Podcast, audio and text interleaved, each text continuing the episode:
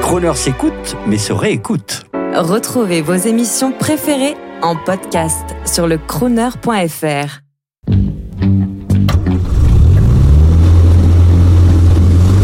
Prestige, automobile et collection.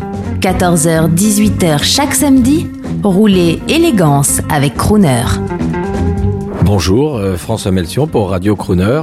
Eh bien, Rétromobile a fermé ses portes, mais on a encore euh, tous en mémoire, euh, d'abord déjà la venue pour célébrer nos 40 ans d'existence, des trois Bugatti Royales qui sont sortis pour la première fois du musée de Mulhouse. C'est la première fois effectivement que les trois voitures sortent ensemble et le musée a voulu fêter dignement cet anniversaire en nous envoyant les, les trois joyaux du musée. Mais ça n'était pas les seuls temps forts de cette puisque nous avons eu également euh, une douzaine de voitures qui viennent d'Italie, euh, voitures qui sont amassées par monsieur euh, Corrado Lopresto, qui est un architecte milanais, qui met un point d'honneur à collectionner les voitures fabriquées à un exemplaire. Ce sont donc des voitures, en général, ce que l'on appelle communément les concept cars, et qui sont des voitures fabriquées à un exemplaire et qui sont euh, donc des voitures de carrossier. Alors lui évidemment, euh, vu la nationalité italienne, il préfère forcément les châssis Alfa Romeo, Lancia, etc. et qui sont faites sur euh, des grandes carrosseries, des grands noms de la carrosserie comme Pininfarina, Bertone, Ghia, etc.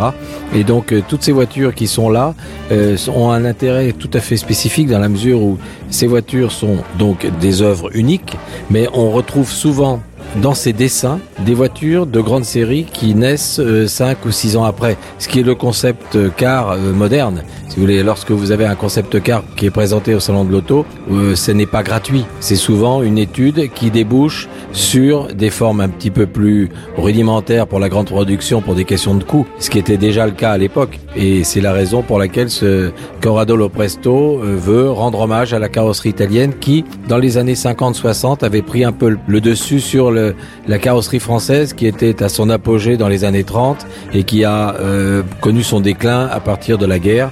Et c'est là que les Italiens ont, repris le flambeau des plus belles carrosseries au monde.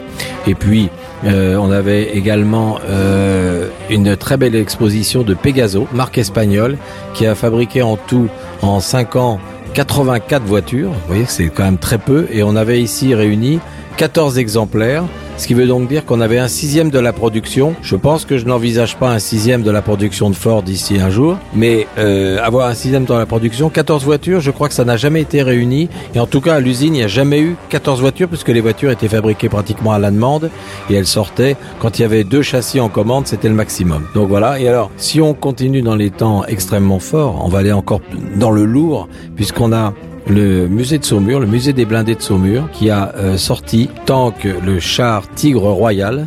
Et ce, bébé pèse 70 tonnes. Et ce qui a été le plus complexe, ça a été d'amener ce char jusqu'à Paris puisqu'il a fallu euh, préparer un camion spécialement et l'attelage complet faisait 130 tonnes. Il y avait trois motards. Il a mis 48 heures pour venir de Saumur puisque il y a des problèmes quand même de passage sous certains ponts, sur certains ponts, des carrefours, euh, un petit peu compliqué à prendre avec des itinéraires étudiés puisque il n'avait pas de le droit de rouler sur le périphérique, pas le droit de rouler dans Paris à certaines heures. Donc ça a été une, une grande aventure et c'était un petit peu notre angoisse. Et on avait aussi l'angoisse, c'est que vu les 70 tonnes du char, on avait peur qu'il nous hache menu le béton de la porte de Versailles. Et le conducteur a conduit très doucement cette jolie bête et euh, grâce à ses chenilles qui sont des chenilles en acier, elle glissait sur le béton alors que si elle avait été en caoutchouc, je pense qu'il y aurait eu un petit peu plus de grippe et là on aurait sans doute abîmé le plancher. Donc voilà des, des bons moments et des très bons souvenirs de ce rétromobile 2015.